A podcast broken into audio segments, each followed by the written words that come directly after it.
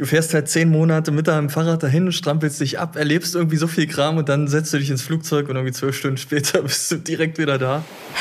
Barfuß oder Badelatschen? Der Urlaubsguru Reisepodcast. Barfuß oder Badelatschen? Barfuß. Für Badelatschen ist eigentlich kein Platz im Gepäck. Ja, ich habe gar keine Badelatschen, also barfuß. Keine Badelatschen? Nee, habe ich nicht. Okay. Das ist interessant. Äh, interessant, äh, vor allem ähm, das, was ihr zu erzählen habt. Also wir freuen uns erstmal tierisch, dass ihr heute bei uns im Podcast seid. Also ähm, vielen Dank und herzlich willkommen, Matthias und Tobias. Ja, danke schön. Und ähm, ja, ihr beide seid 32, seid die äh, weite Strecke aus Thüringen, aus Heiligenstadt ähm, heute gefahren, um jetzt hier bei uns in Dortmund zu sitzen und ähm, zusammen mit uns ein bisschen zu reden über das, was ihr erlebt habt. Und ähm, damit wir euch aber erstmal noch ein bisschen besser kennenlernen und wir gleich dann entsprechend äh, über eure Highlights sprechen, ähm, wollen wir euch natürlich erstmal noch entweder oder Fragen stellen. Ähm, und äh, ja, Daniel, von daher, wenn du magst, gerne. Erste Frage, lieber Berge besteigen oder in die Tiefe tauchen? Berge. Weil? Ich weiß nicht, Berge sind immer eine, eine, Berge sind immer so eine Urgewalt. Das ist äh, äh, also in Bergen wird es nicht langweilig. Da kann man, äh, also selbst wenn du irgendwo bergauf läufst und, äh, und denkst, das ist echt mega anstrengend oder, oder bergauf fährst, du hast immer irgendwie einen, einen guten Blick und es ist immer irgendwas, äh, so, Berge sind sowas Monumentales, stehe ich irgendwie drauf. Kann er für dich mitsprechen? Ja. Weil das Nicken sehe nie so schlecht. ja, Matthias nickt, ist auch gut. Ja, dann äh, denke ich, kann ich mir schon die Antwort der nächsten Frage vorstellen. Aber ich frage Sie trotzdem, Pool oder Meer? Äh, Meer, ganz klar, einfach. Ja, Wahrscheinlich der gleiche Grund. Äh, ein Pool, den hast du vielleicht auch mal im Garten stehen, aber das Meer ist halt einfach, ja, es geht im Endeffekt um die ganze Welt. Wenn du da an so einem Strand stehst und kannst bis zum Horizont gucken und du weißt, es geht halt, es geht weiter und es geht immer weiter. Es macht halt einfach, ja, einen, einen riesen Eindruck auf einen. Ja. Wir uns verstehen. Die Antwort auf die nächste Frage auch wahrscheinlich schon wieder selbst. Urlaub in der Metropole oder auf dem Dorf? Also da wir ja vom Dorf kommen quasi, finde ich Urlaub in der Metropole eigentlich immer ganz gut. Kommt man mal raus, man sieht mal ein bisschen was anderes. Äh, deswegen, also ich bin gerne in der Stadt. Ich bin auch gerne auf dem Dorf, aber äh, wenn ich mal die Möglichkeit habe, bin ich auch gerne in der Stadt. Deswegen freue ich mich auch, dass wir heute hier sind. Ähm, ja, da würde ich sogar eher fast sagen Dorf. Einfach weil man äh, gerade wenn man in einem anderen Land ist, eine andere Kultur äh, um sich rum hat, dann kommt man auf dem Dorf gefühlt der Sache noch ein bisschen näher und auch mit den Leuten eher in Kontakt. Und ähm, ja, man sagt ja auch immer zum Beispiel, Berlin ist nicht Deutschland oder Paris ist nicht Frankreich. In so diesen großen Städten, da geht das alles immer noch irgendwie anders als so jetzt im, im Rest vom Land. Und habt ihr eine Lieblingsmetropole und ein Lieblingsdorf? Äh, bei mir ist beides Saigon. Dorf und Metropole in einem? Dorf und Metropole, ja, weil Saigon ist irgendwie wie ein riesiges Dorf, hat mal einer zu mir gesagt. Und das stimmt auch, wenn du jetzt zum Beispiel in Bangkok bist oder so. Da ist ja die ganze Nacht irgendwo Krawall, da ist ja bis früh um sechs ist ja immer was los. Und äh, also ich habe in Saigon relativ zentral gelebt, äh, bevor wir diese Tour gemacht haben. Und da gab es halt auch äh, manche Tage, da bin ich dann ähm, aus dem Stadtzentrum zu meiner Wohnung gefahren. Das war so nachts um eins oder so, wo normalerweise in so großen Städten einfach ja noch sehr viel los ist. Und ich bin dann mit meinem Moped irgendwie eine sechsspurige Straße lang gefahren und da war niemand unterwegs. Das heißt, ich konnte schön von links nach rechts irgendwie das ganze Ding ausnutzen und da war einfach nichts mehr los. Also ich glaube, bei mir ist das es ist keine richtige Metropole, aber ich äh, finde Tallinn mega cool in, äh, in Estland. Wir waren da jetzt zwar auf der Tour gar nicht. Ähm, es ist auch schon eine Weile her, dass wir da waren, aber äh, das ist einfach so eine so eine Hauptstadt, die überhaupt keinen Hauptstadt-Flair hat. Das ist irgendwie auch so ein, äh, so ein bisschen dörflich. Man, man läuft das an einem Tag irgendwie auch durch, wenn man da Bock drauf hat. Aber es ist irgendwie eine ganz äh, quirlige, atmosphärige Stadt, wo man auch einfach in Ruhe äh, mal sein Bier trinken kann und kann, kann einfach mal ja, äh, die, das, das Leben so ein bisschen genießen. Das ist, äh, ist eine ganz entspannte Hauptstadt in Europa, sage ich mal. Merke ich mir, war ich auch noch nicht. Aber jetzt habe ich mir zwei Ziele mehr auf meiner Schön, so im Sommer 20 Grad. Man kann es dir gut gehen lassen. Im Sommer 20 Grad? Ja, ja. ja kann ich auch hier. Wenn man jetzt aus dem Winter kommt, ist das jetzt nicht so das, das Geilste. Ähm, nächste Frage: Sonnenaufgang oder Sonnenuntergang? Also dann Sonnenuntergang, weil Sonnenaufgang, da schlafe ich normalerweise noch. Ja, und Matthias ist der Frühaufsteher bei uns beiden, das muss man auch dazu sagen. Also bei mir auch ganz klar Sonnenuntergang. ähm, das ist immer, ja, Sonnenaufgang, da bin ich echt nicht wach. Klare Antwort. Gehen wir in die Kulinarik? Oder? Kulinarik ist geil. Ja, Schön großes Wort für Döner oder Gyros, Peter. Äh, ich glaube Gyros Peter bei mir. Es ist zwar bei uns nicht so verfügbar, aber äh, wenn ich es mal kriege, finde ich es find besser als ein Döner tatsächlich. Immer das, was du nicht haben kannst, ne? Es ist so, ja. Bei dir dann ebenso? Ebenso. Es gibt in Heiligenstadt keinen Gyrosladen?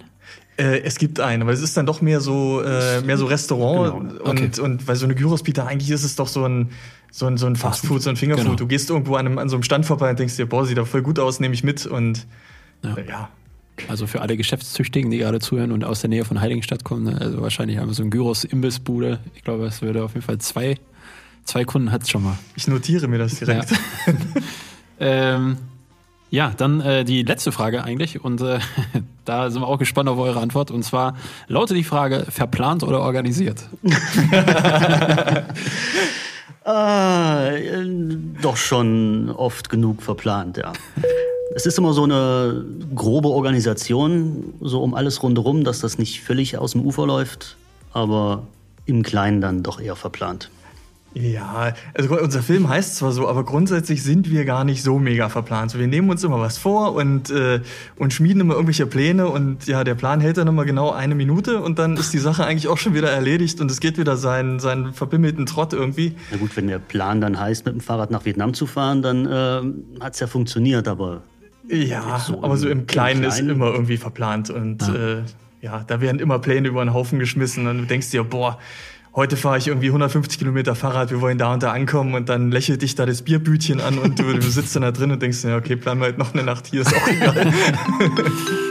Ja, das ist auch sehr, sehr cool. Und äh, ja, erstmal vielen, vielen Dank äh, für die Frage oder für die Beantwortung dieser Fragen. Und äh, ihr habt es ja gerade schon vorweggenommen. Also um das jetzt aufzuklären, ihr beiden seid mit dem Fahrrad aus Thüringen bis nach Vietnam gefahren und äh, habt das 2018 gemacht. Und äh, ja, da freuen wir uns einfach sehr, gleich zu erfahren, wie das ist, wie man auf so eine bekloppte Idee kommen kann. Äh, sag ich, vielleicht sagen wir auch andere, wie Daniel, der auch äh, Radfahrer ist. Äh, Nicht so eine geile Idee. Äh, ich muss nur sagen, dass äh, jetzt auch im Vorgespräch oder auch das, was man einfach schon von euch dann sehen kann, auch auf Social Media, auf Instagram etc., auf YouTube, ist einfach so, so cool, äh, was ihr dort erlebt habt. Und ähm, deswegen bin ich äh, sehr, sehr gespannt, was ihr in den nächsten oder in der nächsten Stunde ausführlich zu erzählen habt. Und ähm, ja, wir haben gerade auch schon gesprochen, es gibt ja einen Film, der heißt Verplant.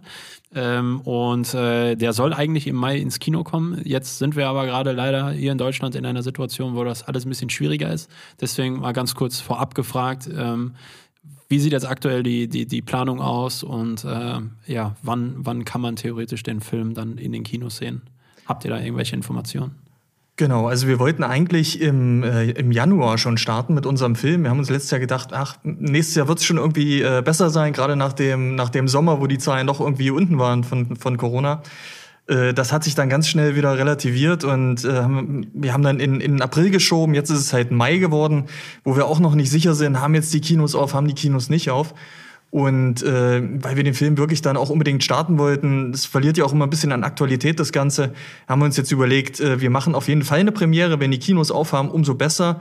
Und wenn nicht, dann gibt's am 13. und 14. Mai eine Online-Premiere von dem Film. Ist abrufbar auf Kino on Demand. Mhm. Und dann ist der Film auf jeden Fall gestartet und wir schauen einfach mal, was uns der Sommer so bringt. Okay.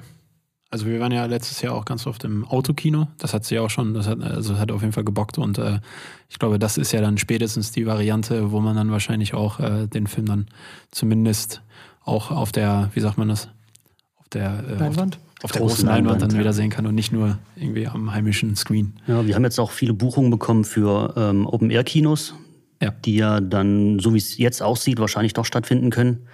Und da sind halt, ja, München gibt es einige und ähm, auch hier in der Nähe gab es, glaube ich, welche. Dann äh, in der Schweiz wurden wir gebucht für eine ganze Tour, also für so sieben, acht Termine.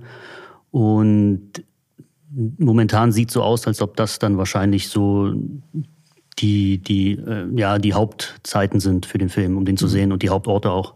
Weil Kino, ich meine, jetzt heißt es irgendwie Inzidenz 100 und alles drüber, gibt es keine Kinos, keine Kulturveranstaltungen Momentan sieht es ja echt so aus, dass es einfach innerhalb der nächsten drei Wochen nicht viel besser wird und auch wahrscheinlich nicht großflächig unter diese 100 kommt. Mhm. Aber wie gesagt, mit dieser Online-Premiere, der Film startet auf jeden Fall und dann können wir, sobald die Kinos aufmachen, können wir da hin, können den Film zeigen und dann müssen wir nicht nochmal verschieben, irgendwie vielleicht auf Herbst oder nächstes Jahr.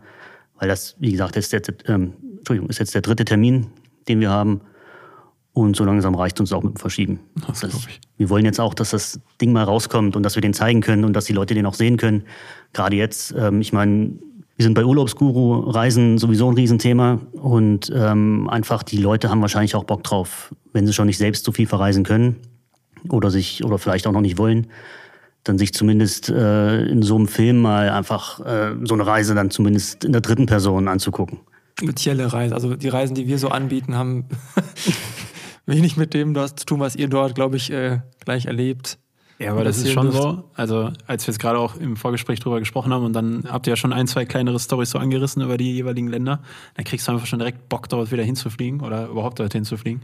Und äh, ich glaube, das ist einfach das, was uns irgendwie auch gerade, sag ich mal, alle Reisenden irgendwie gleich äh, beschäftigt, dass man irgendwie so sich einfach Inspiration holt und ähm, über verschiedenste Destinationen und äh, okay, wird wahrscheinlich keiner jetzt, äh, vielleicht doch, wer weiß, auch auf die Idee kommen, mit dem Rad äh, mal eben quer über die Welt, durch die Welt zu reisen. Das ist dir zu ähm, empfehlen.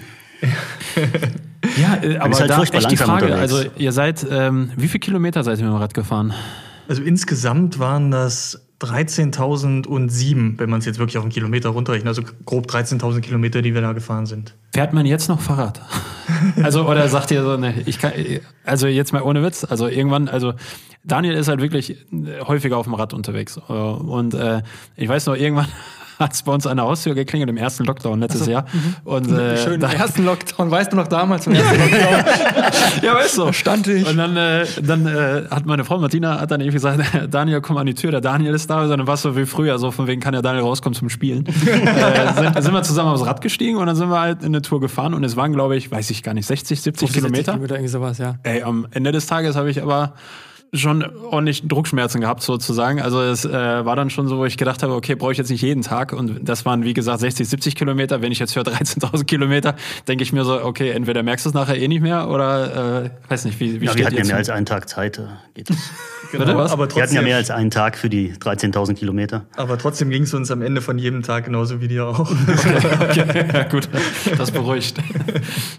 Aber ich würde die Geschichte gerne mal von hinten aufzäumen, weil man sich ja, wenn man sich mit euren Fakten so, zwei Jungs, 32 Jahre alt, woher kanntet ihr euch vorher? Wie kommt man auf so eine Idee? Ist das eine Bierlaune gewesen? War das eine Wette? Wie kommt man auf so eine Idee? Ich bin mir ziemlich sicher, dass es eine Bierlaune war. Das Aber dann von.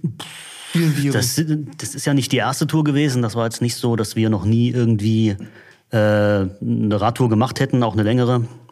Sondern die erste größere Tour, das war 2008 war, nee, doch, doch ja, klar. 2008. Wir haben, also, wir haben 2007 Abi gemacht und dann gab es ja noch Wehrpflicht. Das heißt, wir äh, haben noch dem Vaterland gedient, zu Hause oder halt äh, auch in der Kaserne. Mich wollten die nicht, ich habe keinem gedient. ähm, aber, äh, aber ja, da sind wir dann, äh, da sind wir dann auch losgefahren und zwar ja auch wieder in Heiligenstadt und haben uns einfach gedacht, okay, äh, bevor jetzt irgendwie Studium losgeht und äh, diese ganzen Geschichten, da fahren wir halt nach, nach Portugal und wieder zurück. Und das war halt 2018 zufälligerweise dann auch direkt zehn Jahre her. Und Matthias Arbeitsvertrag ist ausgelaufen und ich habe mir auch irgendwie gedacht, so es wird mal wieder Zeit für, einen für einen ordentlichen Blödsinn. Und dann äh, haben wir uns halt überlegt, okay, äh, äh fahren wir wieder Fahrrad oder irgendwie nehmen wir ein Boot oder äh, also irgendwie oder muss man ja irgendwie muss man ja irgendwas Cooles machen und am Ende ist es halt wirklich wieder beim Rad gelandet einfach ähm, man ist zwar langsam unterwegs aber es ist doch eine ganz entspannte und äh, und coole Art zu reisen weil du halt einfach äh, ja du bist langsam unterwegs du kannst dir alles in Ruhe angucken da fliegt nichts vorbei äh, du kannst anhalten, wo du willst, du kannst machen, was du willst. Die Leute äh, sind ja auch immer irgendwie freundlich gesinnt, wenn du mit einem Fahrrad unterwegs bist, ist immer cool. Und äh, ja, dann war es halt, war's halt wieder das Rad. Und wir wussten ja auch ungefähr, was wir machen. Es, mhm. Also Fahrrad, äh, alles schon mal, diese ganzen groben Anfängerfehler, alles schon mal gemacht vorher. Und deswegen ähm, sind uns da wahrscheinlich auch ein paar Probleme erspart geblieben am Ende. Das sind, glaube ich, wertvolle Tipps. Was mhm. gibt es für Anfängerfehler? Es fängt beim Material an einfach. Wenn du jetzt äh, eine große Sache vorhast, dann reicht halt nicht das äh, Fahrrad für 300 Euro aus dem Baumarkt. Ich meine, man muss jetzt nicht ähm, 5000 Euro ausgeben für ein Fahrrad, Aber man sollte jetzt auch nicht da sparen, also gerade am Fahrrad nicht sparen. Dann geht das bei Taschen weiter. Ähm, die erste Tour, da hatten wir auch so ja, günstige Taschen mit einem extra Regenbezug, der dann auch wieder nicht, nicht viel abgehalten hat. Und dann einfach mal äh, 150 Euro investieren, um sich wasserdichte Taschen zu besorgen. Und dann hat man auf jeden Fall, wenn es dann doch mal wirklich regnet und eine Weile regnet, dann hat man also ein Riesenproblem weniger. Weil nasse Klamotten und wenn du dann noch irgendwie zelten willst ähm, und es regnet weiter, dann ist alles nass und es bleibt nass und das über eine Woche oder so, dann macht es auch keinen Spaß mehr. Mhm. Okay. Und dann habt ihr euch gedacht, also Portugal war dann die erste Tour 2008? Genau, nach Portugal und dann über Ungarn zurück. Mhm. So einmal im Kreis gefahren. Äh, ja, okay. Das war nicht der direkte Rückweg, ne, aber. Okay. aber das war schon so geplant ungefähr und das waren 8000 Kilometer. Und das hat uns so vier Monate hat's gedauert. Und es war halt schön. Das war so zum ersten Mal weg von zu Hause, so länger als ein paar Wochen und so das erste Mal so ein bisschen auf sich alleine gestellt. Ähm, Damals auch noch ohne solche hilfreichen Sachen wie, wie Internet flächendeckend, was, Ja, was ja. einem äh, jetzt auf so einer Tour wirklich eine große Hilfe ist. Das fängt schon beim Navigieren an, 2008 auf der Tour. Wir hatten halt nicht mal eine Karte. Wir sind zum Teil einfach Teilweise, immer nur ja. nach Sonne gefahren, weil es halt so, oder nach Straßenschildern irgendwie, wenn dann da drauf steht Valencia 400 Kilometer, denkst du, oh, fahren wir ja doch in die richtige Richtung. Das ist irgendwie cool.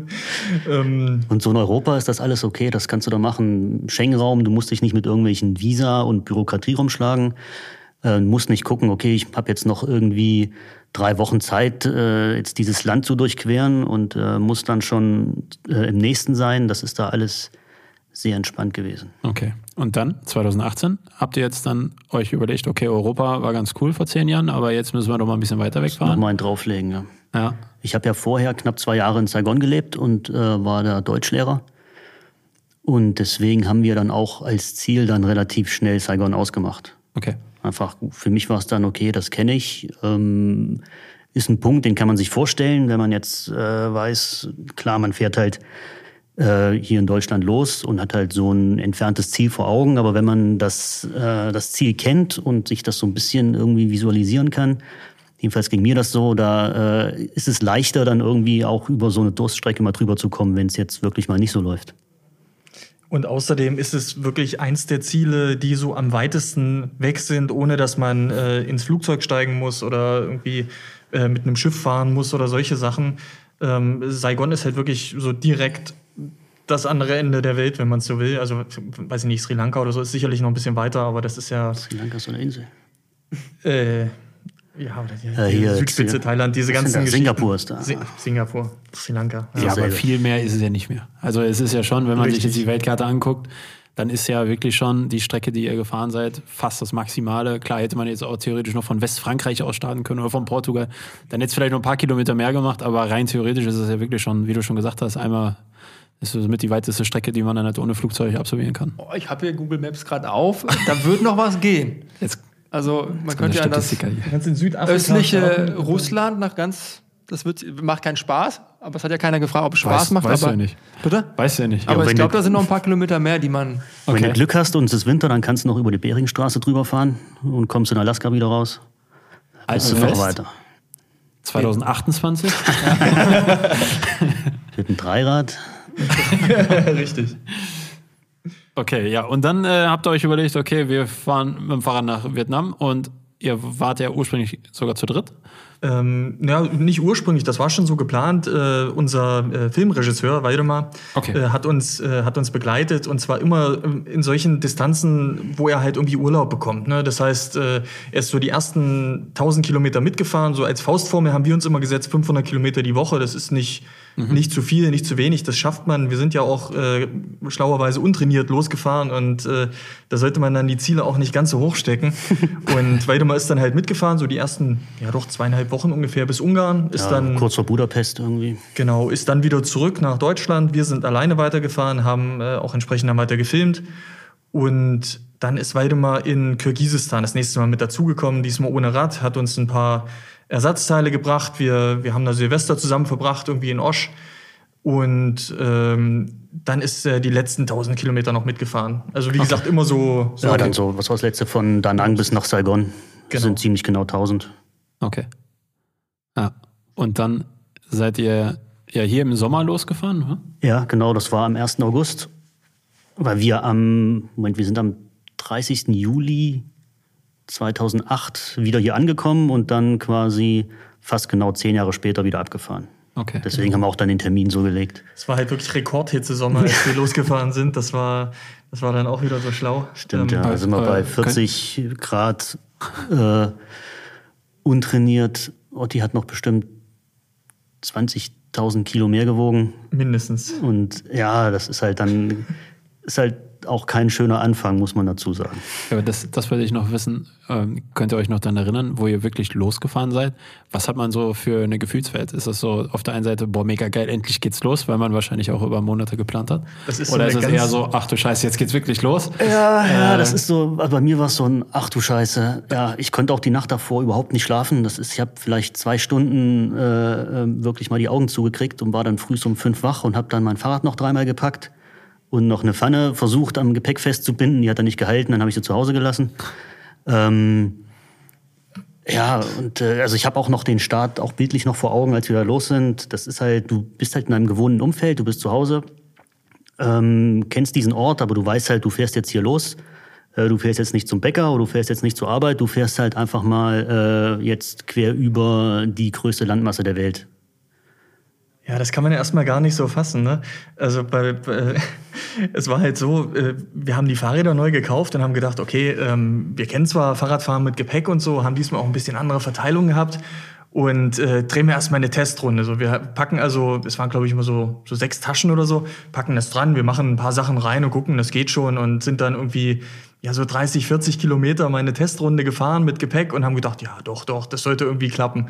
Und dann fahren wir halt, äh, fahren wir halt los. Ich habe es morgens schon gemerkt, es ist dann doch wieder mehr geworden, als äh, als man äh, als man äh, als man ursprünglich geplant hat. Und die ganzen Taschen sind am Fahrrad und ich fahre so den ersten kleinen Hügel bei uns hoch. Ich denke mir, fuck, das kann, wie soll denn das jetzt irgendwie vonstatten gehen? Und äh, dann sind wir halt aus, aus äh, unserem Heimatort so rausgefahren und äh, sind halt tatsächlich vier Kilometer weit gekommen und haben uns gedacht, boah, jetzt müssen wir erstmal Kaffee trinken, jetzt müssen wir erstmal Pause machen, müssen das erstmal irgendwie wirken lassen, haben uns da äh, an, an, an Wegesrand gesetzt und äh, mussten erstmal alle damit klarkommen, was wir uns jetzt wieder für einen Scheiß aufgeheizt haben. Ne? Und Aber wir sind dann wirklich an dem Tag noch irgendwie 75 Kilometer gefahren, waren alle total breit. Ähm, klar, untrainiert, irgendwie 35, 40 Grad äh, Hitze, pralle Sonne. Und ja, dann weißt du auf jeden Fall erstmal, was du gemacht hast. Genau, und haben unser Zelt auf einem Acker aufgestellt, ähm, irgendwo hinter der nächsten größeren Stadt und sind halt dann auch zeitig ins Bett gefallen, waren wirklich sofort weg und dann irgendwann nachts fing es an mit, ähm, ja, wurde der Wind stärker und dann hast du schon gesehen, durch die Zeltwand wurde es immer so Bruchsekunden Stück teilweise hell. Und dann ist es auch so, dann, weil der, weil der Acker sofort trocken war, ja, es war ja ewig lange, hat es nicht geregnet. Die Heringe sind rausgeflogen, die Zeltplane war halb weg.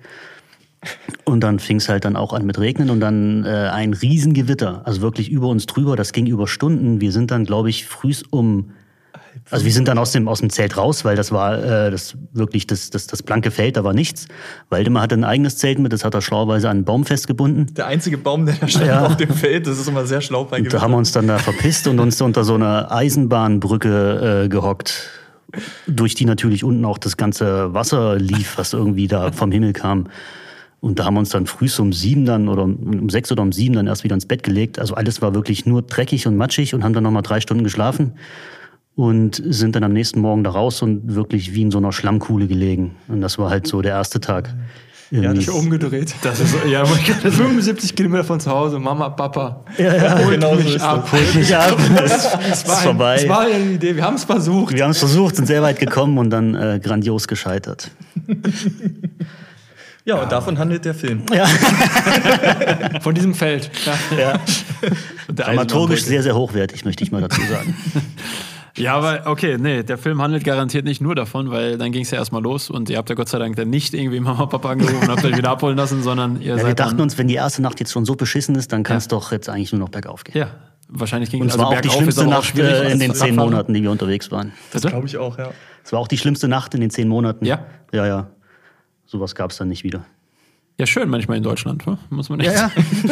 Aber trotzdem habt ihr ja auch, glaube ich, wahrscheinlich auch andere Anstrengungen gehabt. Also ich meine, ihr seid und das können wir jetzt gerne mal einmal so durchgehen, wie ihr durch welche Länder gefahren seid, damit man sich einfach mal vorstellen kann. Und äh, ja, da gibt's ja dann auch nicht einfach nur gefestigte Straßen und keine Ahnung was, sondern da ist wahrscheinlich auch oder ging es, die Strecke, die ihr also euch ausgesucht habt? Ging ganz gut eigentlich. Ähm, jetzt so eins, was mir einfällt, das war Turkmenistan, als wir da reingefahren sind. Ähm, da waren wir ganz schlau oder wollten ganz schlau sein und haben uns dann äh, eine Straße ausgesucht, die so ein bisschen ähm, parallel zu der Hauptstraße läuft und ein bisschen so den Weg abkürzt und die fing auch erstmal ganz gut an, so mit Straßenbelag und sowas. Nur das hat dann halt auch irgendwann auch aufgehört. Das war, also da waren Schlaglöcher, da konntest du drinnen baden. Wir haben, groß äh, wir, haben, wir haben vorher noch äh, äh, in dem Dorf, wo wir waren, das war direkt hinter der Grenze vom Iran nach Turkmenistan. Und äh, da haben wir noch, noch so einen gefragt in dem Dorf, sagen, hier, pass mal auf, wir wollen, die, äh, wir wollen da abkürzen. Wie, wie ist denn die Straße? Und dann sagen die immer, mit dem Fahrrad ist das schon okay. So, Okay. aber mit dem Fahrrad ist halt wirklich auch die, ist halt auch der Acker okay, so für, für die meisten Leute. Ne? Und wir fahren halt da lang und da sind halt wirklich arm, armtiefe Schlaglöcher. Und äh, wir hatten uns nach sechs Wochen im Iran, in äh, Turkmenistan, da hinter der Grenze direkt erstmal äh, zwei Bier gekauft. Das gibt's da nämlich nicht und äh, haben die getrunken, haben schon gesehen, okay, Sonne geht unter, ähm, ja, alles überhaupt kein Problem. Und je weiter wir gefahren sind, desto schlechter ist halt die Straße geworden. Und es war halt stockfinster. Wir hatten so kleine Helmlampen und so eine und diese Fahrradfunzeln und du kannst dann halt, äh, musst dann halt, weiß ich nicht, wie so eine Fledermaus Echolot benutzen, um zu gucken, wo du hinfahren kannst. Aber da gab's halt auch einfach nichts. Man konnte nirgendwo zelten, weil es halt alles äh, Also entweder man hätte schon irgendwie zelten können, aber das wir hatten halt Turkmenistan, ähm, wenn man da durchfährt, man bekommt fünf Tage Transitvisum. Ja. Und das heißt, wir konnten jetzt auch nicht irgendwie sagen, okay, äh, machen wir heute Schluss und fahren dann morgen weiter, wenn es Ja. wieder hell ist. Wir mussten halt wirklich äh, ja. in diesem Land auch die Strecke machen, auch jeden Tag. Und das heißt, wir sind dann irgendwie bis nachts um halb zwölf oder so durch die Wüste da getingelt, bis wir im, ja, ungefähr unsere Strecke hatten und dann auch einen, einen Platz zum Schlafen gefunden haben. Aber das war halt, also es war wirklich äh, komisch. Okay. Das war, keine Ahnung, wir waren wenigstens vier Stunden länger unterwegs als geplant. Und wenn du alle drei Meter irgendeinem Schlagloch ausweichen musst, dann ähm, kommst du auch nicht vorwärts. Und dann hat sich das ewig gezogen, die ganze Nacht. Es war halt auch Dezember und äh, jetzt nicht mehr so warm. Ähm, ja, und man steht da irgendwie in Turkmenistan in der Wüste und kommt sich auch so ein bisschen verloren vor. Denkt sich, okay, äh, jetzt Zelt aufbauen und dann morgen mehr fahren und oder ziehen wir es jetzt durch bis zu diesem Ort, den es wahrscheinlich gibt und zu diesem Hotel, was auf der Karte ist, was es vielleicht gibt. Ja, da muss man sich dann irgendwie entscheiden, was man macht. Das Hotel gab's übrigens und äh, nachts um halb zwölf hat da ein, der einzige Turkmene, der, den ich in diesem Dorf gesehen habe, der hat vorm Hotel gestanden, hat gewunken, meinte so, ey, wo wollten ihr hin? so. Und wir haben gesagt, hier, wir suchen was zum Pennen. Meinte so, ja, kein Problem, mir gehört das Hotel, kommt mal rein, Preis machen wir morgen. Wir denken uns, ja, alles klar, es ist dann auch egal. Ja, Haben dann das ist da dann immer so eine Frage, kommst halt rein, sagt, ja, ja, legt euch erstmal hin und so und pennt und dann, äh, wie gesagt, mit dem, mit dem Preis, das klären wir morgen. Da weiß nicht, was du da für einen Verarscher hast, der dich dann vielleicht abzieht und dann Ja. sind wir morgens dann fertig gewesen, runter, äh, haben noch einen Kaffee getrunken äh, und dann haben wir ganze sechs Euro bezahlt für die Nacht zu zweit. Geil. War schon heftig teuer. Also.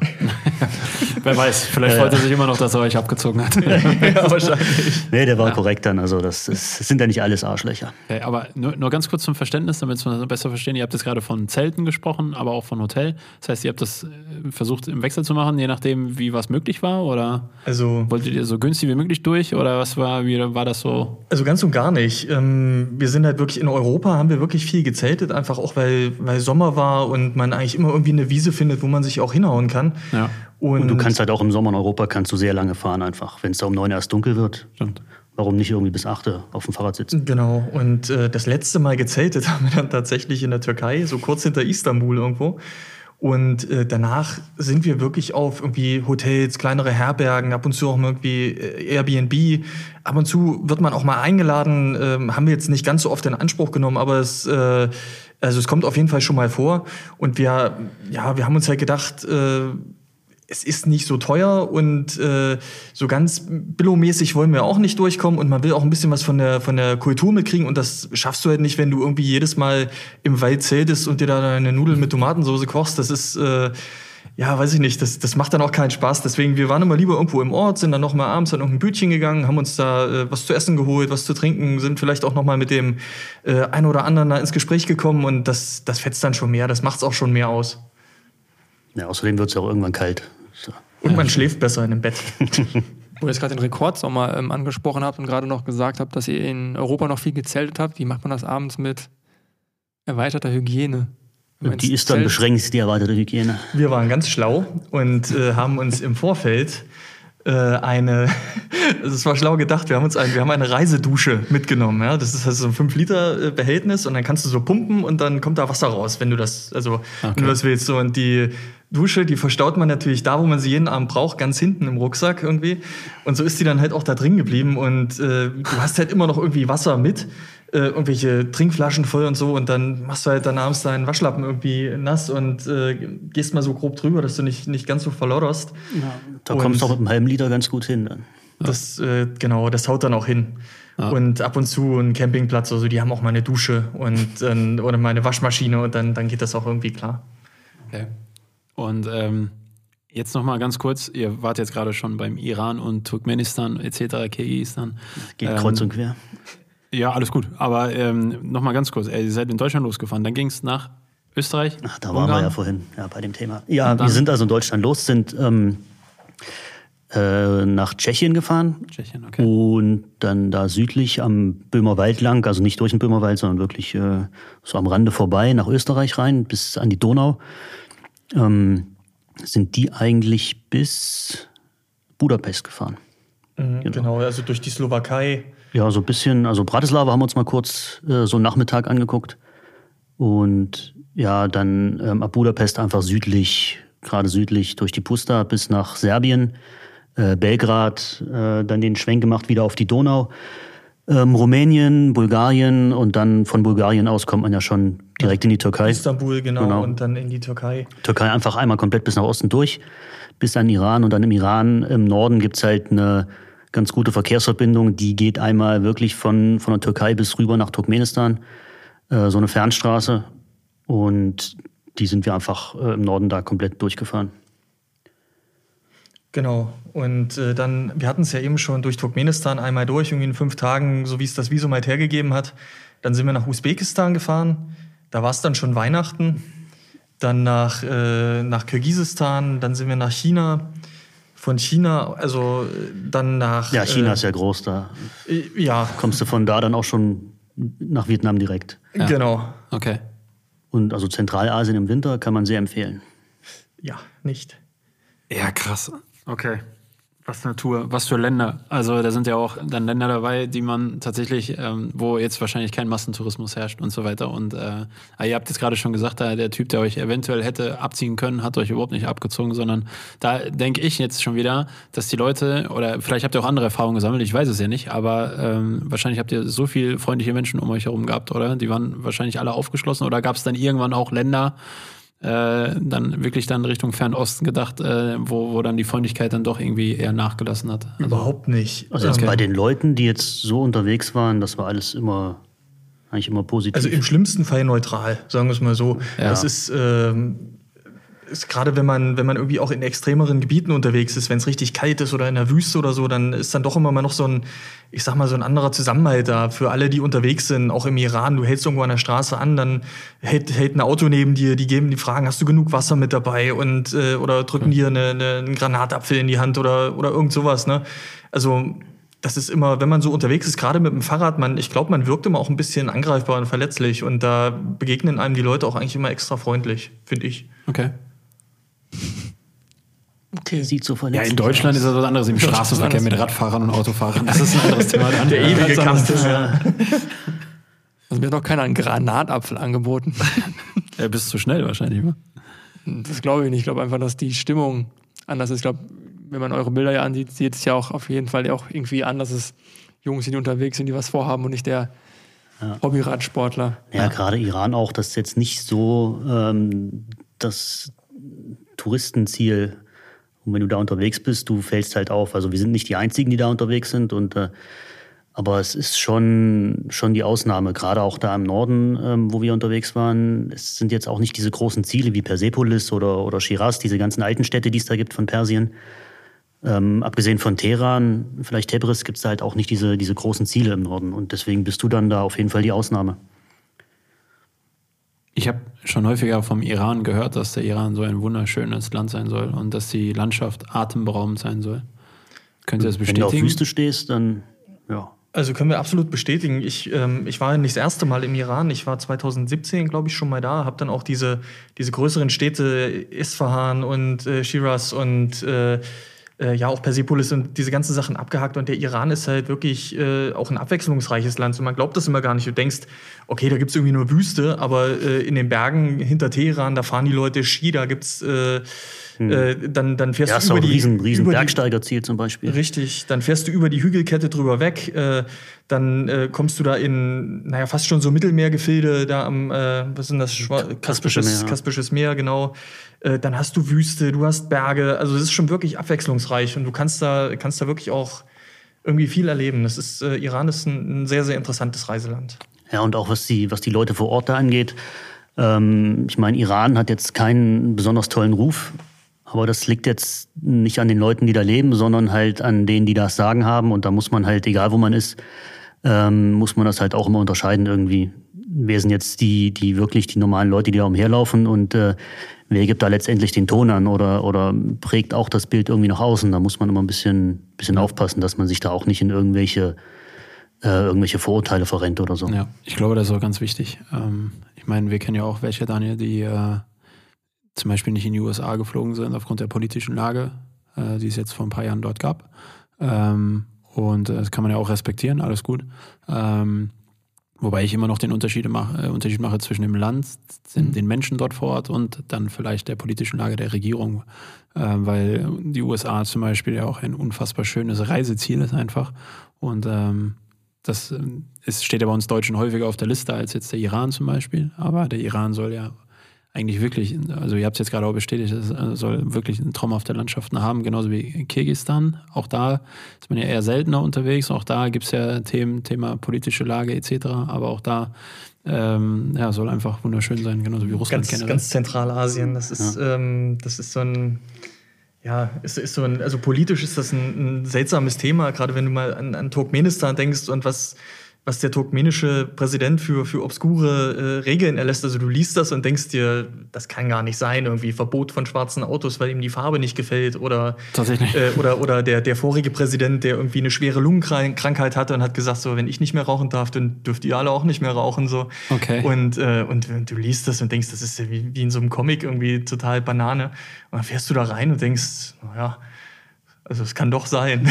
es ist, äh, also es ist wirklich ganz seltsam. Und ähm, ja, aber am Ende ist es wirklich, man, man muss halt einfach, äh, man muss halt einfach wirklich unterscheiden zwischen Politik und zwischen den Leuten, die da einfach das machen, was die Leute hier auch machen. Die wollen essen, die wollen schlafen, die wollen ein bisschen Kultur, die wollen, äh, die wollen sich austauschen und mit ihren Freunden treffen. So, das ist halt äh, natürlich nie das, was, was, was irgendwie äh, ja, du- durch die Medien hier bei uns überhaupt ankommen würde. Ne?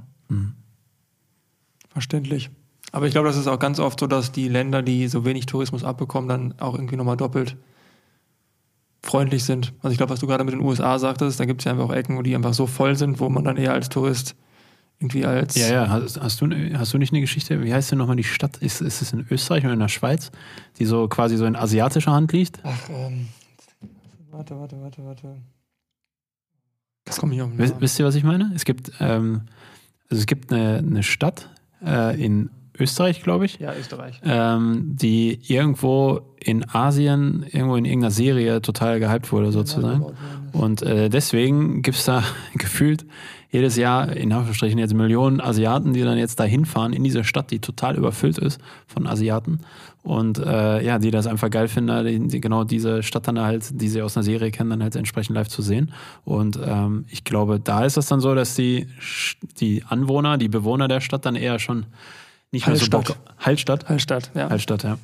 Und äh, dass die, das hast du ja selber erlebt, ich glaube, die hatten nicht mehr so viel Bock auf Tourismus, oder? Nee, es war einfach dort überfüllt, weil es einfach so eine 500 Einwohner Dörfchen-Gemeinde ist und die dann einfach aufgrund ihrer Optik überlaufen ist und dann teilweise im ortsstehenden Supermarkt dann mehr asiatische Produkte zum Essen gab als ähm, für den normalen hiesigen Dorfbewohner. Und Ja, dann bist du halt auch als Tourist nicht mehr, nicht mehr so willkommen und nicht mehr so gerne gesehen. ja, aber man muss dann, glaube ich, als Einwohner irgendwie den Sprung schaffen, zu verstehen, dass die Touristen auch einen riesen Vorteil für dich haben und dann musst du entweder das angehen oder hart gesprochen halt weg. Und du wirst halt nicht mit 500 Kernösterreichern schaffen, 1,5 Millionen asiatische Touristen fernzuhalten im Jahr. Das wird nicht mehr funktionieren, vor allem wenn die Ortsschilder dann schon in asiatischer Schrift aufgestellt werden. Oh, Wahnsinn, ey. Ja, das ist krass. Ja. Und, ähm, Also wir hatten es jetzt hier in Europa, ist uns ein bisschen aufgefallen, als wir in Serbien waren zum Beispiel. Die gehören ja auch nicht zum Schengen-Raum und nicht zur EU und gar nichts. Und da haben wir es, also das war jetzt so als Europa auch ein Beispiel, so als, ich meine, Kroatien ist ein riesen Reiseziel ne, am Mittelmeer Ja. und Serbien eben nicht. Und da ähm, hatten wir so das Gefühl, dass wir da auch so ein bisschen alleine unterwegs waren. Und hat sich das dann eben auch so gezeigt, dass die Leute dann auch so von sich aus nochmal auf einen zugehen, weil du halt nicht der Zehntausendste bist, der da heute vorbeikommt. Ja. Ähm, von sich aus, aus, aus äh, auf einen zugehen. Äh, da ähm, wollte ich mal fragen, wie war das in äh, China, als ihr dann durch China gefahren seid? Ähm, wie locker flockig konnte man da so durchreisen oder war das dann nicht so locker flockig? Naja, also äh, da, wo wir, da, wo wir reingefahren sind im Westen, in, in Xinjiang, in dieser Uiguren-Provinz, das war schon ein bisschen schwierig. Aber mal ganz ab von diesen, äh, äh, von diesen ganzen politischen Sachen. Ich, in China ist es äh, für uns generell sehr, sehr schwer gewesen zu kommunizieren. Einfach weil, äh, weil in China kaum Englisch gesprochen wird. Das ist halt wirklich eine Riesenbarriere. Ne? So, wenn du sagst, auf einen zukommen. Und äh, dann kommen halt die Chinesen, die sprechen nur Chinesisch und wir sprechen halt Englisch und Deutsch, aber man versteht sie irgendwie trotzdem nicht. Und auch, ich habe zumindest das Gefühl gehabt, die Körpersprache ist auch eine andere. So, du gehst in so ein, du gehst in so ein Restaurant, willst dir Nudeln bestellen und zeigst irgendwie auf die Nudeln drauf und dann steht der Chinese hinter, der, hinter dem Tresen und sagt, ja, das sind Nudeln. Und du denkst, ja, man, äh, weißt du, Beste Geschichte habe ich erlebt, muss, jetzt muss ich meine Frau ein bisschen reinreiten, aber es war so, als wir in Hongkong waren, äh, jetzt gibt es ja Leute, die sagen, das gehört nicht zu China, aber ja, wir waren zumindest mal in Hongkong. Äh, und ähm, da wollten wir halt was zu essen bestellen. Und ich mache das immer, oder wir machen das gerne so im Urlaub, gerade wenn wir in, in exotischen Ländern unterwegs sind. Da kann das Restaurant noch so schick aussehen, wenn da kein anderer Gast ist oder keine Einheimischen essen, dann lassen wir, lassen wir das lieber. Und dann gehen wir lieber in die Bude um die Ecke, wo die ganzen Einheimischen aussitzen und dann äh, da irgendwie ihr, ihr Essen verzehren. Haben wir gemacht. Saßen in so einem Laden äh, draußen auf der Straße und ähm, dann haben wir versucht, ähm, Essen zu bestellen und äh, ich konnte wenigstens mein Essen in der Karte auf, äh, auf so ein Bild zeigen und dann hab ich gesagt, ja, das sehe nämlich so. Und dann hat die Frau das wohl verstanden. Und Martina wollte aber irgendwie ähm, äh, Chicken haben. So, also irgendwie Reis mit Chicken und dann, äh, ja genau, du kennst die Geschichte, glaube ich. Ja, ich hab's- Nein? Okay, ja, auf jeden Fall äh, wollte Martina dann halt irgendwie erklären, Reis mit Chicken und ohne Mandarinkenntnisse ist es schwierig, weil die können halt auch kein Englisch, wie du schon gesagt hast. Und dann hat Martina tatsächlich hier diesen Bock, Bock, Bock, äh, diese Geräusche nachgemacht. Und äh, die Frau dann, die Kellnerin, ah ja, ja, ja. Und wir dann so, ja, ja, super. Und dann hat Martina äh, Reis mit Garnelen bekommen. also, Das Huhn des. Meeres. Ja. ja. Also war trotzdem lecker, habe ich auf jeden Fall so wahrgenommen. Tabu. Ja, okay. Das ist dann immer schwierig, so ein bisschen, ne, wenn dann die, die Barriere doch so groß ist. Und bei den Chinesen, die waren auch irgendwie, hatte ich das Gefühl, die waren alle ein bisschen reservierter als, äh, als anderswo. Das, die waren eher so ein bisschen für sich und dann kannst du vielleicht durch so eine Millionenstadt kommen und bist der erste Ausländer, der jemals da gewesen ist. Und ich weiß nicht, das war alles nicht so, nicht so locker, wie es jetzt, also mein Vietnam ist direkt nebenan. Und da ist das, wir sind über die Grenze und das war total sofort eine ganz andere Stimmung da. Egal, wo du hin bist, äh, und wenn es halt irgend so ein kleines Bütchen war zum Bier trinken, ähm, war gleich sehr viel offener irgendwie, sehr viel, sehr viel entspannter und äh, weiß ich nicht, vielleicht äh, ticken die einfach so. Ja, aber das ist weiß. ja bei uns auch so in Europa. Also ich würde also ich würde tatsächlich direkt sagen, dass irgendwie nordische Länder dann doch ein bisschen konservativer und zurückhaltender sind als jetzt zum Beispiel die Südländer in Na Europa. gut, Vietnam ist ja auch Südland, dann stimmt das ja wieder. Ja, siehst du? Ja. Hast du recht. ist das? Zu 100 Prozent. Was ich mich immer gefragt habe, oder in eurer Erzählung, so Grenzübergang, also das kennt man irgendwie noch als Kind, damals mit dem Auto war das immer so, so spannend. Wie ist das, wenn ihr jetzt in Turkmenistan an der Ländergrenze so wie auf den Fotos aussieht, ausgesehen habt, total abgerackert mit gefühlt 50 Kilo Handgepäck? Wie guckt dann der Zöllner? Naja, solange das, das Visum stimmt und äh, der Pass stimmt, wobei das ja auch schon wieder ein bisschen ein Problem ist, wenn dein Passfoto irgendwie äh, drei Monate alt ist und du hast dich dann seit drei Monaten nicht rasiert, dann siehst du halt auch ein bisschen anders aus. Aber das war halt eigentlich dann so nie das Problem. Ich fand es halt einfach nur nervig, äh, alles immer vom Fahrrad runterzunehmen, die ganzen Taschen und dann wieder drauf und wieder runter und wieder drauf, teilweise drei, vier Mal. Aber ich meine, gut, das ähm, muss halt dann da sein. Ne? Ich glaube auch, das ist noch mal ein bisschen anstrengender, wenn du mit einem Motorrad oder mit einem Auto unterwegs bist. Da musst du nämlich gerade in Turkmenistan äh, äh, gibt es diese obskure Regel, dass wenn du durch das Land fährst, weil ja das Benzin so günstig ist und weil das äh, dem turkmenischen Volk quasi zugutekommt, musst du eine, äh, eine Extrasteuer auf dieses äh, äh, zu verfahrende Benzin quasi, was du in Turkmenistan tanken wirst, bezahlen. Ah, okay. Das ist dann, äh, das, es gibt so ganz obskure Einreiseregeln und dann musst du dann, weiß ich nicht, 33 Dollar 85 oder so dahinterlegen und äh, ehe dir der Zöllner das dann irgendwie erklärt hat, ich glaube, das ist, das ist wirklich noch mal äh, noch mal ein bisschen anstrengender. Also, aber mit dem Fahrrad ist das in der Regel eigentlich ganz easy. Das heißt, du nimmst die Taschen ab, die packen die, wenn sie einen haben, äh, in den Scanner rein. Manchmal interessiert es auch gar nicht. Äh, dann kriegst du deinen Einreisestempel und dann kannst du in der Regel auch einfach weiterfahren. Mhm. In China anders. Mhm. In China wirklich komplizierter. Also zum Beispiel der Übergang nach Vietnam war ganz witzig. Wir sind da äh, in China durch die Grenzstation durch, mussten unser äh, Fahrrad auch zweimal durchleuchten lassen. Also bei dem, beim ersten Scanner, da hat dann die Dame am Smartphone vor dem Bildschirm gesessen und, keine Ahnung, jedenfalls nicht auf den Bildschirm geguckt und hat es einfach so Kenn durchlaufen lassen. Ne? Und dann äh, bei dem zweiten Check dann haben sie dann doch mal drauf geguckt, was so drin ist und dann natürlich Taschen wieder ab, äh, durch diesen Scanner geschoben, wieder aufgepackt, drei Meter weiter zu den Vietnamesen hin und äh, wir standen da mit den aufgepackten Fahrrädern, haben den Grenzer angeguckt der hat uns zurück angeguckt und dann einfach nur so, mh, hm, ja, bis, bisschen genickt und dann macht euch durch, fertig. also wenn die Chinesen uns schon äh, nicht irgendwie aus dem Verkehr gezogen haben, dann wird es bei den Vietnamesen auch funktionieren. Dachte er sich dann wahrscheinlich auch so und dann hat es funktioniert. War cool. Ja, und ihr habt, also ich will noch mal ganz kurz aufs Wetter anspielen, weil dann fährt man halt in dieser Rekordhitze los und dann habt ihr ja auch den Winter da erlebt, etc. Gibt es dann irgendwo so ja, gibt es noch mal eine Woche Dauerregen oder so, wo man sich so denkt, boah, was ein Scheiß? Oder, also ich meine auch die, das Klima, ich meine ja gerade Richtung Asien wird es ja irgendwann schwüler, so kenne ich es zumindest. Ähm, aber es ist wahrscheinlich auch je nach ähm, Jahreszeit wahrscheinlich auch abhängig davon. Ja. Aber also den Dauerregen hatten wir zum Glück nicht. Es hat mal so einzelne Tage geregnet zwischendurch, aber das ist, wenn es halt zu viel war, haben wir uns einfach äh, einen Tag irgendwo verkrochen und äh, mhm. sind dann danach weitergefahren das geht halt auch auf so eine, auf so eine Dauer geht das. Da kannst du mal einen Tag irgendwie ähm, Pause machen, das ist egal, das stört den Plan jetzt nicht. Äh, in Vietnam sind wir angekommen, da war zum Glück gerade erst der Anfang von der Regenzeit. Das heißt, wir waren dann noch äh, relativ safe unterwegs. Da gab es zwischendurch auch so zwei, drei Tage, wo es mal wirklich runterkam und wirklich den ganzen Tag, aber ähm, nicht so, dass es irgendwie mal eine Woche okay. durchgegangen wäre. Also wir hatten Glück eigentlich mit dem Wetter. Das passiert dann eher, wenn man eine Deutschlandtour macht, wahrscheinlich. Zehn Tage Dauerregen. Ja, was, was für uns viel schlimmer war, war tatsächlich einfach Winter. Weil du fährst hier im Rekordhitzesommer los und äh, du nimmst natürlich nicht deine Downjacke mit. Das ist, ähm, das ist ganz klar. Und dann vor Ort äh, Sachen zu finden, die dir auch passen, das ist ähm, manchmal gar nicht so einfach. Und so also es war, es war auch keine Dummheit, das war schon Absicht, dass wir es nicht mitgenommen haben. Mhm. Weil wir wussten ja, Winter wird Zentralasien, so vom, vom Zeitraum her. Und dass es da kalt ist, kann man sich denken. Aber ähm, deswegen muss ich jetzt nicht aus Deutschland ähm, die Winterklamotten mitschleppen bis dahin. Dachten wir uns dann einfach, okay, vor Ort, die Leute leben ja auch da, die tragen ja auch Winterkleidung. Ja. Wird man schon da irgendwo bekommen. Gut, wenn ich hatte kein Problem, ich habe passende Sachen gefunden. Für mich Bin jetzt nicht der Größte. Ja.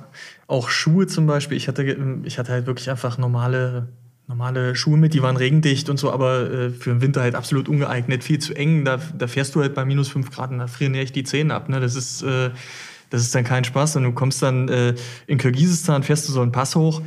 Äh, da ging es wirklich, es waren so na, 60 Kilometer ungefähr, wo es dann äh, von Osch aus ins Gebirge ging. Und äh, wir fahren diesen Pass hoch auf, auf knapp zweieinhalbtausend, 2400 Meter oder irgendwas. Und ich komme da oben an, ich habe halt nichts mehr gespürt. Ich habe meine Zähne nicht mehr gespürt, ich habe meine, meine Hände nicht mehr gespürt, trotz irgendwie zwei Paar Handschuhen und es war halt richtig kalt.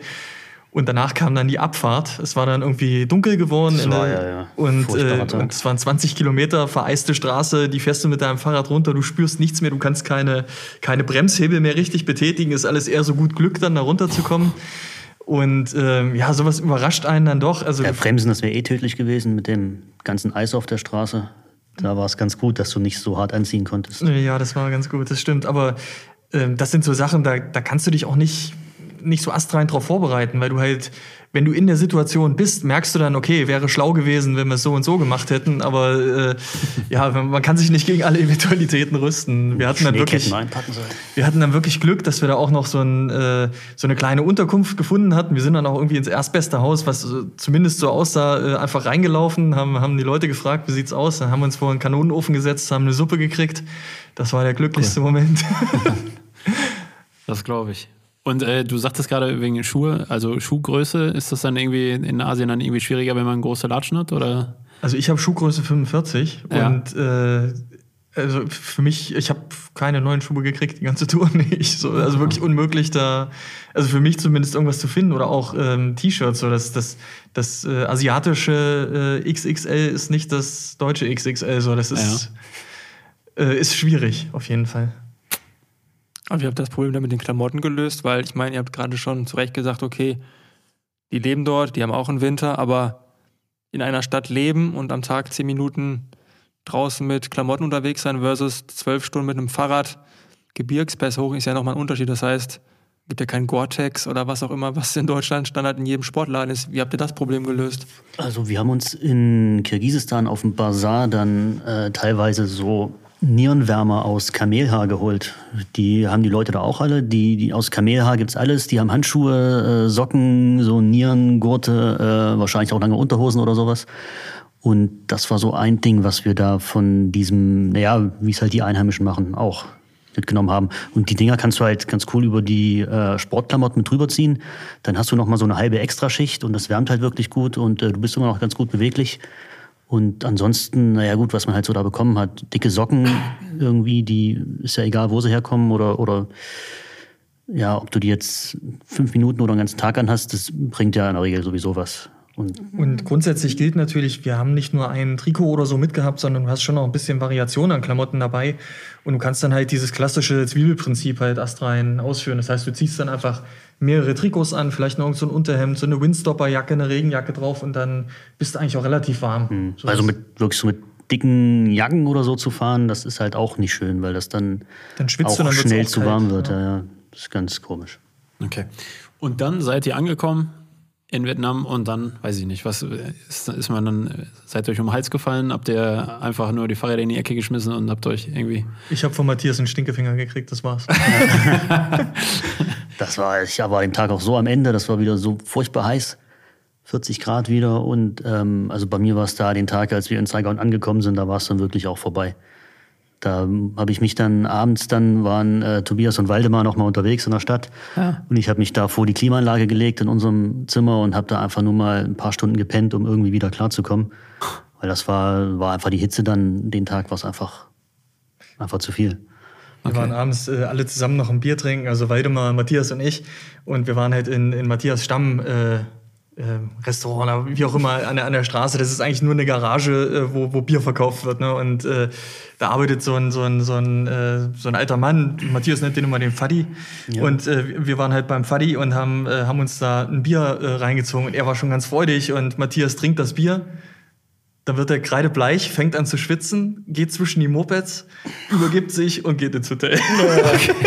also wirklich massiv einfach Sonnenstich gehabt und dann äh, am nächsten Tag ging es dann zum Glück wieder.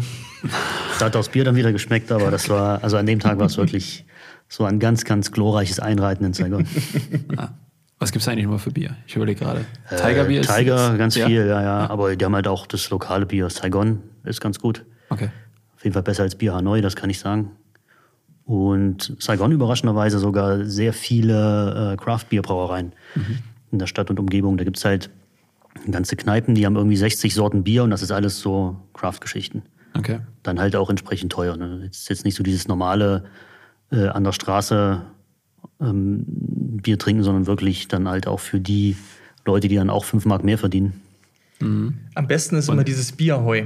Das gibt's glaube ich, mehr im Norden. Ne? Und äh, ich weiß nicht, ich glaube, die Leute brauen das einfach selber in irgendwelchen Badewannen oder so. Aber du hast halt, äh, das, das hat halt nicht, nicht viele Umdrehungen. Das hat so zwei Prozent. Und gerade wenn es heiß ist äh, und du wirklich Durst hast und dir einfach das Wasser irgendwie über ist, weil du das den ganzen Tag trinkst und weil das halt einfach 40 Grad warm ist, dann, äh, dann, dann ziehst du dir davon was rein. Und das ist wirklich, So ein äh, das belebt So ein einen so ein bisschen. Das ist wirklich ganz angenehm, ja. Stimmt, das ist wirklich cool. Und äh, Dann, dann die Frage, wie lange seid ihr jetzt dann noch in Saigon geblieben, bis ihr dann wieder zurückgeflogen seid? Also Matthias länger, ich war, glaube ich, zwei, drei Wochen noch da und, äh, und, und bin dann nach Hause geflogen. Und Matthias, wie lange warst du noch da? Sechs, Ich sieben war Wochen? noch acht Wochen da am Ende. Okay. Aber dann, dann fragt man sich doch, also wenn, dann fliegt ihr ja, ist das ein Dreckflug? Ich weiß gar nicht, oder muss man irgendwo umsteigen? Äh, ich war dumm genug und bin in Istanbul umgestiegen und habe nicht gecheckt, dass es zwei verschiedene Flughäfen waren. Also Ouch. das war Okay. ziemlich dämlich. Ich kannst aber auch direkt genau. fliegen. Also äh, Frankfurt, Saigon gibt es eine Verbindung. Das ja. habe ich gemacht, einfach auch wegen der ganzen Logistik. So, du hast ja das Fahrrad dabei, dann hast du noch äh, ja, dicke 30 Kilo Gepäck äh, und dann und auch alles irgendwie in einzelnen Taschen. Du willst ja, dass es irgendwie ankommt und nicht die Hälfte verloren geht dabei. Ja. Aber wie ist das, wenn man dann mit dem Flugzeug quasi wieder zurückfliegt und dann sitzt du dann halt, ich weiß gar nicht, wie viele Stunden sind das, 10, 11 Deprimiert. Stunden oder so, äh, guckst du dann nach unten und denkst dir so, hey krass, das habe ich alles mit dem Fahrrad gemacht oder denkst du dir, ich weiß nicht, was, was habt ihr da so für Empfindungen gehabt oder habt ihr einfach nur gepennt und habt gar keine... Also ich fand es deprimierend so. Das ist, äh, du, du, du fährst halt zehn Monate mit deinem Fahrrad dahin, strampelst dich ab, erlebst irgendwie so viel Kram und dann setzt du dich ins Flugzeug und irgendwie zwölf Stunden später bist du direkt wieder da. Ähm, ja, ja, weiß ich nicht. Ja. das ist echt ein seltsames Gefühl. Was ich mich fragen würde, habt ihr euch mal richtig gezofft in den zehn Monaten? Hab ich mich auch gefragt, aber mich nicht getraut gerade. Einfach mit Stinkefinger, wenn sie es halt Ja, mal ja, begrüßt ja, haben. Ja, das war dann schon das, das Schlimmste, was passiert ist fast. Also wir haben gezofft haben wir uns nicht wirklich einfach, weil ähm, es gab natürlich immer, also von meiner Seite und auch von, von Tobias aus, Sachen, die einem anderen genervt haben. Ähm, am Ende waren es halt sowieso nur Kleinigkeiten und das muss man dann halt einfach irgendwie, muss man das im Kopf behalten. Man ist aufeinander angewiesen. Ähm, wenn man sich jetzt zofft, das, ähm, damit kommt keiner weiter. Man lässt vielleicht mal ein bisschen Dampf ab, aber ähm, das wiegt halt den Nachteil nicht auf am Ende. Und man muss einfach mal, okay, es sind, muss ich vor Augen halten, okay, es sind wirklich Kleinigkeiten, die halten uns nicht großartig auf, die, ähm, die gefährden halt auch die Reise nicht und dann kann man es auch einfach mal irgendwie unter den Tisch fallen lassen, weil es halt wirklich Blödsinn ist, sich dann ist zum Beispiel. Pädagoge, man merkt's. Also zum, Beispiel, ähm, äh, Tobias schläft halt morgens in der Regel zwei bis acht Stunden länger als ich. Und ähm, das ging mir halt morgens ging mir das immer so dermatig auf den, äh, dermaßen auf den Keks. Aber ähm, ich habe mich dann ein bisschen angepasst so über die Zeit, habe dann auch ein bisschen länger geschlafen. Für sich entdeckt. Ja, ja, das Schlafen. Aber es ist dann, ähm, es sind halt so Sachen, wir haben trotzdem die Kilometer geschafft am Ende. Es war dann immer so ein Kommentar, na, wieso sind wir angekommen, ne? Alles gut. Und ähm, ja, funktioniert dann halt trotzdem. Und dann darf man halt kein Fass aufmachen. Genau, grundsätzlich ist halt wirklich so, wir sind beide auch relativ entspannt und in den meisten Sachen ticken wir auch einfach ähnlich, auch wenn die Umstände mal äh, irgendwie nervig sind, wenn, wenn man mal nicht vorankommt, wenn das Wetter scheiße ist, wenn, äh, ja, wenn irgendwas nicht klappt, wie man das so will, dann, äh, ja, dann, dann ist es halt einfach so, wie es ist. Und das, was passiert, das passiert sowieso. Und wenn einmal was nervt, dann, dann machst du halt die Faust in der Tasche, setzt dich auf dein Fahrrad, machst dein Hörbuch, Musik oder was auch immer rein und dann äh, in den nächsten 30 Kilometern ist es wieder alles vergessen und dann ist gut. Ja, ich wollte gerade sagen, das ist ein bisschen wie bei uns. Also ich meine, wir haben jetzt keine zehnmonatige Radtour, aber ich meine, wir sind ja auch ein paar Jahre schon gemeinsam auf Reise, Ja. beruflicher Natur. Und äh, ja, das ist auch so. Man muss dann halt auch mal, aber das kriegen wir eigentlich auch ganz gut hin. Seit Aber solche Worte hätten wir gerade nicht gewählt. Bitte? So schöne Worte hätten wir gerade nicht gewählt. Nee, das stimmt, die- das ist zu richtig. beschreiben. Das ist richtig. Definitiv nicht. Ja. Aber eine Frage, diese zehn Monate, die waren aber nicht direkt auf zehn Monate geplant. Das heißt, ob das jetzt neuneinhalb geworden wären, zehnhalb, das hätte euch nicht die Bohnen interessiert, oder? Also ich habe ähm, habe ein Jahr frei gehabt, also zwölf Monate. Das war so ein bisschen die, die Begrenzung, die da, die da war. Aber es war halt wirklich auch großzügig ausgelegt, sodass es auf jeden Fall irgendwie zu schaffen ist. Wenn du jetzt nicht irgendwo, weiß ich nicht, zwischendurch im Knast landest oder so, das ist ja nicht passiert. Aber äh, ja, doch, das war schon, also zehn Monate ist schon, ist schon gibt da ein irgendwie paar. Länder, die du gerade genannt hast. Ja, ja, richtig. schneller. Ja, wir mussten ja auch irgendwie ähm, gucken, dass wir ein bisschen Puffer drin haben. Du kannst planen kannst du es nicht so so ähm, im Kleinen. Und ähm, wir waren zum Beispiel in Teheran für drei Wochen und haben wenigstens zwei Wochen davon auf irgendwelche Visa gewartet. Ähm, sowas weißt du vorher nicht und ähm, da musst du einfach mal ähm, gucken, dass du großzügig dir da diesen Zeitplan, diesen groben Zeitplan steckst. Und hat auch funktioniert am Ende. Du wirst doch mal irgendwie krank. Ich, äh, ich, ich hatte in China, äh, ich weiß nicht, ich glaube, ich hatte, ich hatte Corona, bevor, bevor man das, bevor man das war. gekannt hatte. Ja, also auf jeden Fall habe ich, habe ich komplett flach gelegen für eine Woche und irgendwie ging, ging gar nichts. Und Äh, dann, dann in Nordvietnam irgendwo bin ich umgeknickt und habe mir mein, mein, mein Fußgelenk geschrottet und, und dann ging es halt auch vier Wochen irgendwie nicht vorwärts. Ähm, ja, aber das sind, sind alles so Sachen, die waren so, zumindest vom Zeitpuffer her, irgendwie grob mit eingeplant und man ist, man kommt dann auch irgendwie gut wieder voran. Und dann passt das auch. Naja. Okay. Ähm, eine Frage habe ich noch. Und zwar, ähm, wenn ihr jetzt euch die Länder nochmal so vor, also vorstellt, wo ihr da durchgefahren seid, etc., welches Land, wo würdet ihr jetzt, in welchem Land würdet ihr jetzt auf jeden Fall nochmal Urlaub machen? Äh, und in welchem Land eher nicht? Vielleicht könnte das nochmal jeder, jeder beantworten. Also für mich wäre das, äh, also Urlaubsland würde ich Serbien auf jeden Fall nochmal sagen. Würde ich, würde ich sehr gerne nochmal hin, mir das nochmal ein bisschen in Ruhe angucken, weil es wirklich äh, ein, ein, sehr entspanntes Land war und weil es vor allem um die Ecke ist. Man kommt schnell hin und äh, hat da keine große Logistik. Und wo, also was jetzt definitiv nicht mehr auf meinem Fünfjahresplan auftaucht, ist China. Das fand ich wirklich äh, zu unentspannend, zu, ja, weiß ich nicht. Also China definitiv nicht. Okay. Würde ich so unterschreiben. Ich würde vielleicht noch als äh, Urlaubsziel Iran noch mal mit dazu nehmen, weil ich ja, wie gesagt, jetzt nur diesen Nordteil vom Land kenne und jetzt diese ganzen alten, ähm, diese ganzen historischen Städte würde ich mir halt auch gerne mal angucken. Und gut, da ist zwar Alkohol illegal und man kann nicht irgendwie mal Bier trinken gehen, aber ich glaube, das wäre es mir wert für ein paar Wochen dann da noch mal hin. Und ja, China müsste jetzt auch die nächsten drei Wochen nicht, nicht wieder sein. Okay plant man jetzt wirklich irgendwie das nächste große Abenteuer in den nächsten Jahren? Plan die. Ja, aber ganz grob gibt es ja eine Idee. Ganz grob, ja. Ja. Also jetzt haben wir erstmal mit dem Film zu tun. Der ist, der spannt uns jetzt schon seit, äh, weiß ich gar nicht, seit anderthalb Jahren komplett ein. Okay. Und der muss jetzt erstmal diesen Sommer auch über die Bühne gebracht werden mit den, mit den Open-Air-Kinos und der Kinotour und allem. Und was danach kommt, ja, ist nach Keine vor Frage. Corona. So planen hat man sich irgendwie ja. auch äh, ein Stück weit abgewöhnt, man, weil, weil irgendwie nichts in greifbare, in greifbare Nähe kommt. Und äh, ja, wir, wir, schauen einfach mal. So die nächste bierige Schnapsidee, die kommt auf jeden Fall. Und äh, die Ideen sind ja schon, es gibt ja schon Ideen, die sind schon gekommen. Ähm, wahrscheinlich nicht mit dem Fahrrad das nächste Mal, vielleicht dann 2028 wieder, so als kleinen Bonus, ne? Aber so als nächste, äh, ja, ich sag mal, bekloppte Tour hm, wahrscheinlich ein anderes Fahrzeug. Wir schielen gerade so ein bisschen auf, auf Boote und irgendwie Flussschifffahrt. Äh, aber wie und wann und, äh, und warum, das wissen wir noch gar nicht. Okay, auch interessant. Hast du eigentlich auch so eine Hast du ein Boot? Once in a Lifetime? Ja, hast du ein Boot. Geil. Playmobil vielleicht noch im Keller irgendwo, aber nichts so, wo man drauf. Nee, sowas. Das reicht auch. Ich muss sagen, ich bin da, glaube ich, viel zu großer Schisshase für. Also ich könnte auf keinem freien Acker ein Zelt aufschlagen. Ich würde an Aktenzeichen XY denken und könnte dort nicht pennen. Ich, hab, ich hätte immer Angst vor Tieren, weil da gibt es ja auch in den jeweiligen Ländern gibt's ja du auch hast wilde, Angst vor Tieren. Wilde, Tiere? Warum?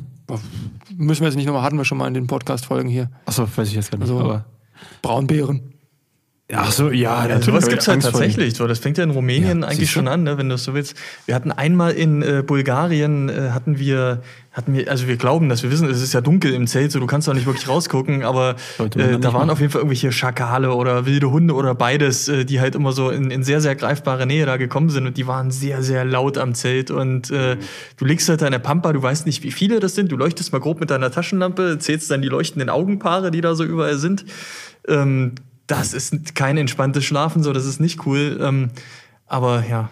Also ja, wir sitzen hier, wir, wir leben. Ja, ja, klar. Ist alles gut. Aber das, das ist das, wo ich dann, wenn wir so eine Tour machen würden, Daniel, wir müssen nochmal drüber reden. Aber ja, äh, rein theoretisch wäre das dann wahrscheinlich der Moment, wo ich sagen würde, okay, je nachdem, wie exotisch das Land ist und die, die äh, Flora und Fauna sozusagen, ja. äh, würde ich dann da wahrscheinlich schon. Da hätte ich am meisten Sorge vor. Ja? Tiere? Ja, klar. Die sind Mensch gefährlicher. Ne? Bitte? Für den Mensch irgendwie gefährlicher. Ja. Schon. Außer von Deutschland geht's, glaube ich. Oder ich hätte Angst, Pech kannst du überall. Ja, das, das, stimmt, Pech kannst du überall. Ja. ja. Das ist richtig. Okay, zum Abschluss vielleicht nochmal in zwei, drei knackigen Sätzen, wenn jemand die Möglichkeit euren, hat, euren Film zu sehen, was erwartet ihn?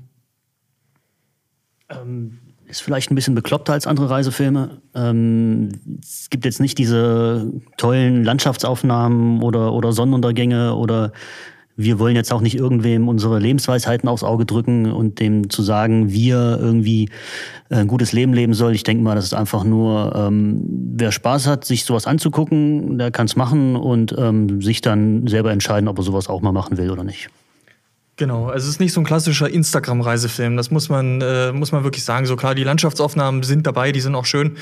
Ähm, aber ja, wer Bock hat, irgendwelchen verpeilten Leuten äh, beim Radfahren zuzugucken und äh, der daran Spaß hat, irgendwie auch so, also an Ironie und Galgenhumor, der ist bei uns auf jeden Fall genau richtig. Ja, und das persönlich finde ich ja, das feiere ich so extrem über, über diese Podcast-Folge, weil wir haben ja auch in den letzten äh, Wochen und Monaten ja schon immer spannende Gäste auch gehabt. Aber wie geil ist das bitte? Weil ich bin gedanklich gerade voll auf der Reise gewesen. Ich habe mir alles versucht, bildlich vorzustellen. Bitte? Auf dem Fahrrad? Nö, mit der Drohne werde ich so nebenher geflogen. aber nein, aber wie geil ist das bitte, dass es dann darüber einen Film gibt und dass man den demnächst sehen kann, erstmal online und dann vielleicht irgendwann auch nochmal im Autokino oder im richtigen Kino. Und das, das feiere ich jetzt schon extrem. Ich freue mich mega darauf. Ja, wir Ähm, uns auch. und äh, ja, ihr kennt ihn schon. Und ich freue mich einfach auf die Bilder, euch dann verpeilt dann irgendwie unterwegs äh, sehen zu können. Ähm, das ist tatsächlich Und richtig grüßt cool. Waldemar von uns. Ja, na logisch. Das machen wir. Ja. Schön groß, Waldemar.